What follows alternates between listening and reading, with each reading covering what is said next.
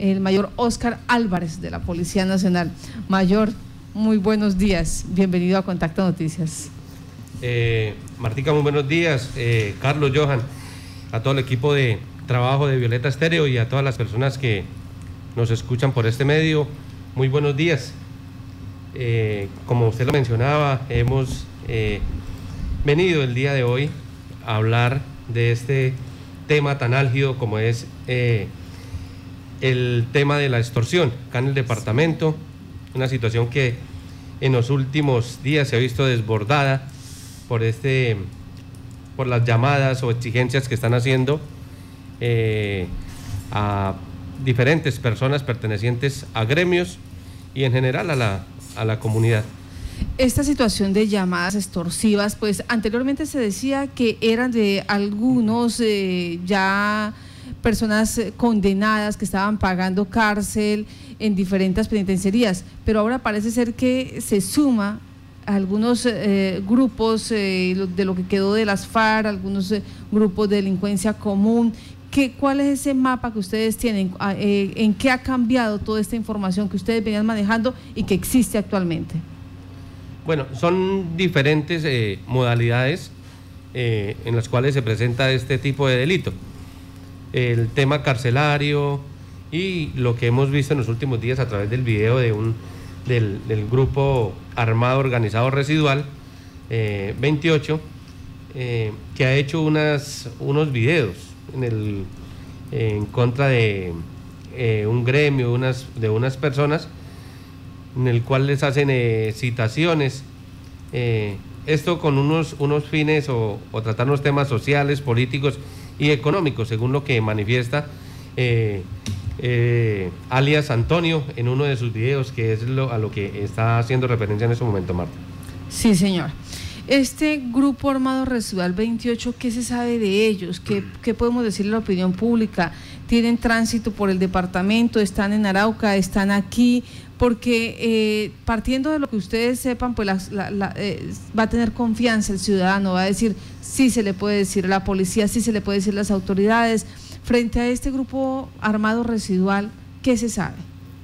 Bueno, Marta, eh, efectivamente, ellos muy seguramente tienen sus, sus redes de apoyo que lo que hacen es brindarle la información para que estos cabecillas o los que digamos tienen ese renombre o por X o Y circunstancias son más conocidos, empiecen a llamar o a contactar a las personas con la información lógicamente que le están brindando estas, estas redes de apoyo y les hacen unas exigencias con una información muy puntual. Eh, eh, lugares de, que, de residencia, sitios que frecuencia. Eh, entonces, con esto es que ellos, digamos, es la primera información que manejan. En el momento de recibir una llamada, independientemente de donde sea, esto genera algún tipo de, de temor.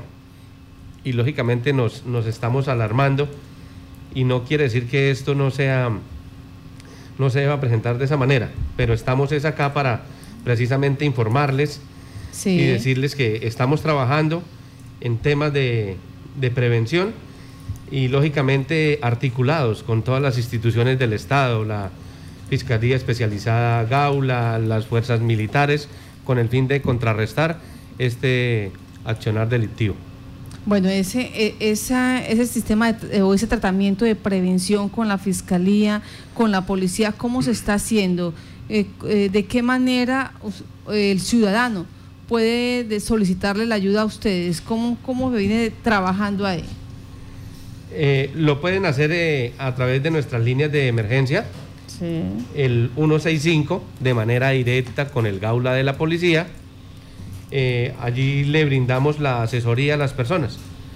Como lo mencionaba al principio de la intervención, son diferentes modalidades eh, que se presentan y lo hacen diferentes personas. Entonces, allá se le puede brindar la información de acuerdo a las llamadas que estén recibiendo estas personas o a las exigencias para darle un manejo eh, a la información que están manejando y decirle de dónde pueden prevenir ese tipo prevenir esas amenazas y, y que de pronto la persona tenga un poco más de tranquilidad.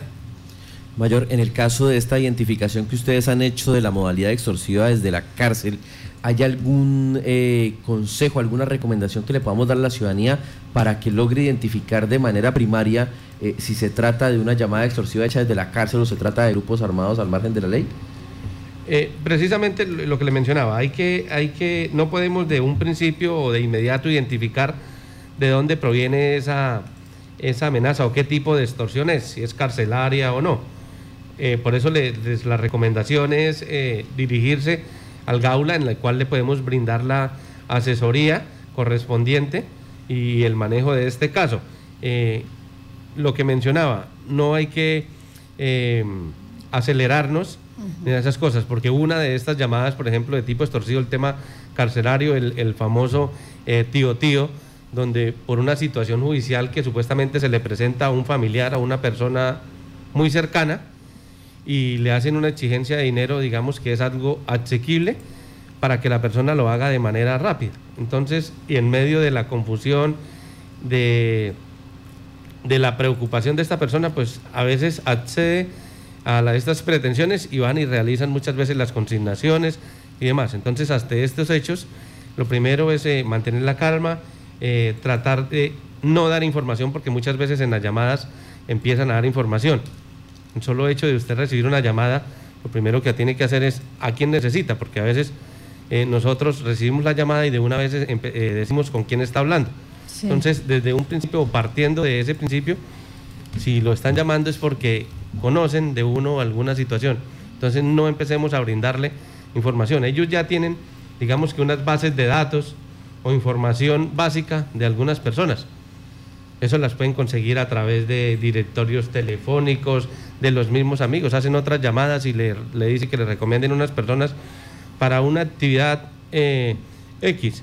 Y eh, estas personas le dicen, no, yo tengo eh, a un amigo, él se llama fulano de tal y reside en tal sector. Ya eso es una información básica con la cual ellos o estos delincuentes pueden partir a, iniciar a hacerles unas exigencias y ya conocen una información básica de esa posible víctima. Dentro de las modalidades está el tío tío. ¿Qué otra modalidad está? Eh, está la, la, más conocida en, en, este caso es, es en, acá en el departamento, es esa, y, la que se nos está presentando últimamente es que nos, están citando, llegan eh, eh, citaciones de manera particular a personas, a gremios, de manera general en el departamento. Esto se... Mayor, hubo algunos casos, permítame, en que se presentó una modalidad de falso servicio. ¿Se han presentado nuevamente eh, de esta modalidad? Sí, se están presentando, eh, digamos que eh, a través de personas que, o en falsas empresas, o con empresas fachadas, diciendo que requieren personal para laborar en diferentes empresas. Entonces, digamos que hay que siempre acudir a la, a la información de, de, ellas porque ninguna empresa para acceder a un, acceder a un empleo eh, debe hacer exigencias partiendo del tema de dinero. Entonces, eso es un principio. A veces de pronto en el afán de las personas de conseguir un empleo o de, de estar ocupados, porque entendemos la situación por la que, por la que estaba pasando no solamente el país, sino a nivel mundial con el tema de la pandemia, un tema de, desempleo, una necesidad de, obtener recursos, entonces a veces de manera ingenua accedemos a estas pretensiones y ahí nos vamos a ver inmersos en, una extorsión. Mayor, permítame, quiero preguntarle sobre un caso también que, se ha empezado a ver en los últimos días y no sé si eh, la competencia sea por parte de la policía o de la fiscalía, las investigaciones sobre las publicaciones que se hacen en redes sociales estas investigaciones que atentan contra otras personas, que a veces resultan revelando datos personales. Eh, hemos visto eh, extorsiones de tipo eh, sentimental, de tipo sexual en las redes sociales. ¿Quién asume esas investigaciones? ¿Cuál es el conducto? Bueno, estas investigaciones, lo primero, lógicamente hay que, hay que colocar en conocimiento de las autoridades. Y allí las, las autoridades con el direccionamiento de la Fiscalía, se va a realizar un programa metodológico, esto es, es articulado desde la Fiscalía y es de las autoridades que tienen funciones de policía judicial para eh, llegar a determinar los responsables de este tipo de delitos. En cuanto eh, a los procesos, o sea, eh, se les pide a ustedes colaboración y de ahí eh, Gaula es quien inicia con esta a, escuchar a estas personas, hacerle seguimiento a estos delincuentes para que la comunidad pues tenga mm, claridad de cómo funciona y cuando eh, se enfrenten a un hecho como esto de una llamada pues sepan qué hacer. ¿Cómo es ese procedimiento? Sí, efectivamente, una vez nosotros estamos ante un posible caso de extorsión, eh, las unidades del Gaula de la policía están eh, preparadas para darle toda la información y la asesoría en relación al caso, cómo se debe manejar, qué se le debe decir a las personas, lógicamente. Hay números que ya están eh, identificados de los cuales provienen este tipo de llamadas. Entonces, a veces eso es un tema que le da tranquilidad a las personas, porque ellos lo que lo mencionaba, en, ese, en esa presión que ejercen estas personas en una llamada telefónica, eh, lo que hacen es intimidar, intimidar eh, a las personas. Ellos se asustan mucho y a veces no creen que es de pronto un tema carcelario, que eso no se puede presentar. Pero con la plena seguridad o la, plena eh, certeza de qué tipo de extorsión o de dónde provienen estas estas amenazas o estas exigencias se le puede decir a la comunidad y se le puede orientar con relación a estos casos. Frente a esos casos, ¿ha habido capturas? Eh, ¿Se han presentado algunos hechos ya que ustedes pueden decir, mire, eh, efectivamente, inteligencia policial ha, demostrado que sí se dan ese tipo de hechos y de esas maneras, de esa, de esa manera? Sí, claro, eh, Marta, efectivamente, en, el corrido de este año quiero hacer de pronto un, recuento. Por favor el tema de la extorsión con relación al año inmediatamente anterior, en el mismo lapso de tiempo, eh, tenemos 61 eh, denuncias por este delito, comparación con 92 eh, que teníamos para el mismo periodo del año inmediatamente anterior.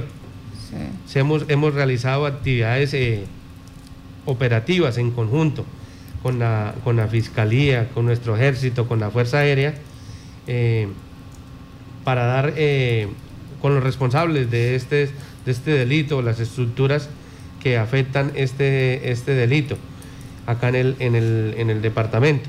Entonces, se han eh, realizado cuatro capturas a cabecillas del ELN, que dedicados a este tipo de, de delito, tres capturas por extorsión a milicianos, igual manera del ELN, eh, miembros de las redes de apoyo o grupos eh, organizados eh, residuales, su estructura 28.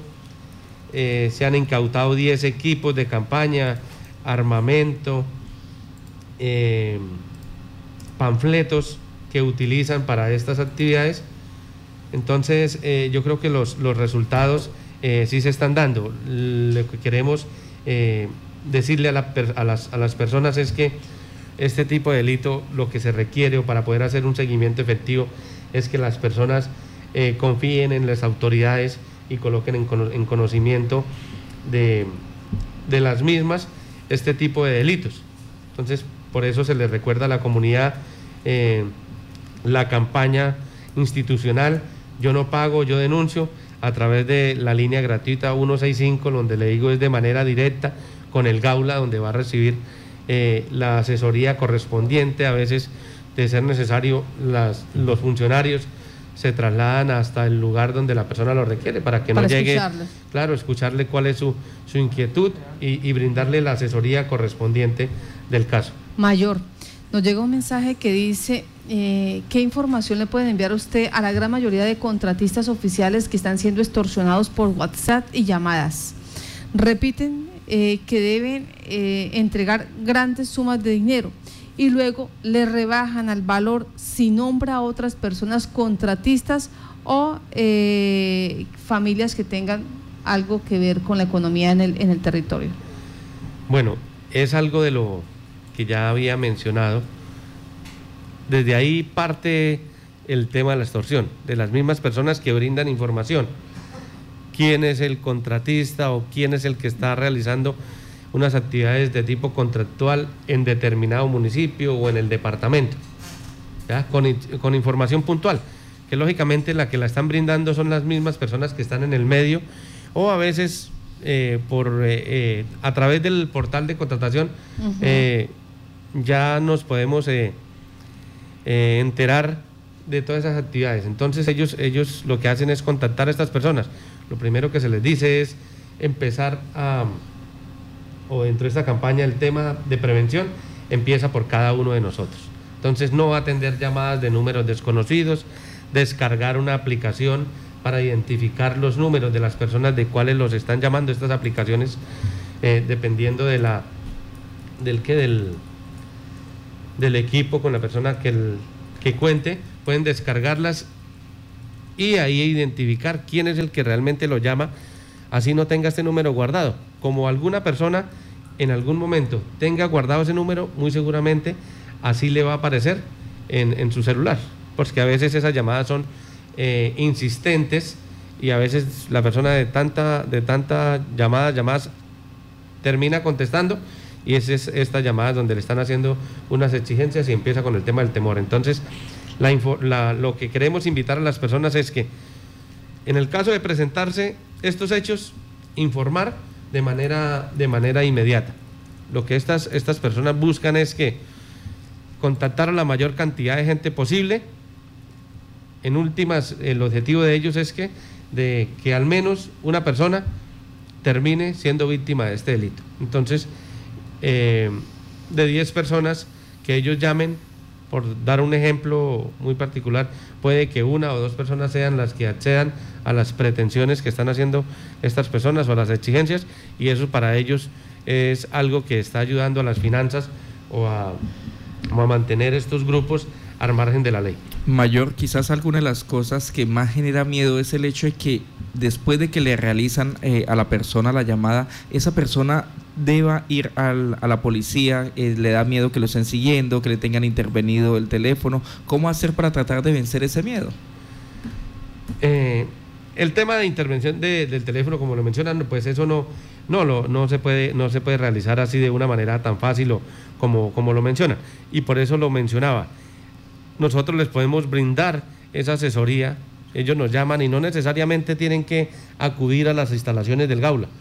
Eh, eh, nuestros funcionarios están en la capacidad de ir y trasladarse hasta un lugar donde la persona lo desee y brindarle la información necesaria con el fin de contrarrestar este eh, accionar delictivo.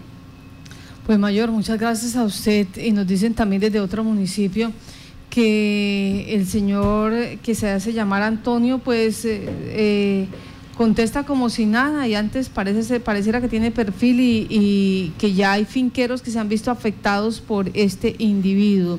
Que en caso de los finqueros, porque es que cuando dan la denuncia les dicen que esto proviene de la cárcel y cuatro o cinco días se repite y se, se hace llamar Antonio.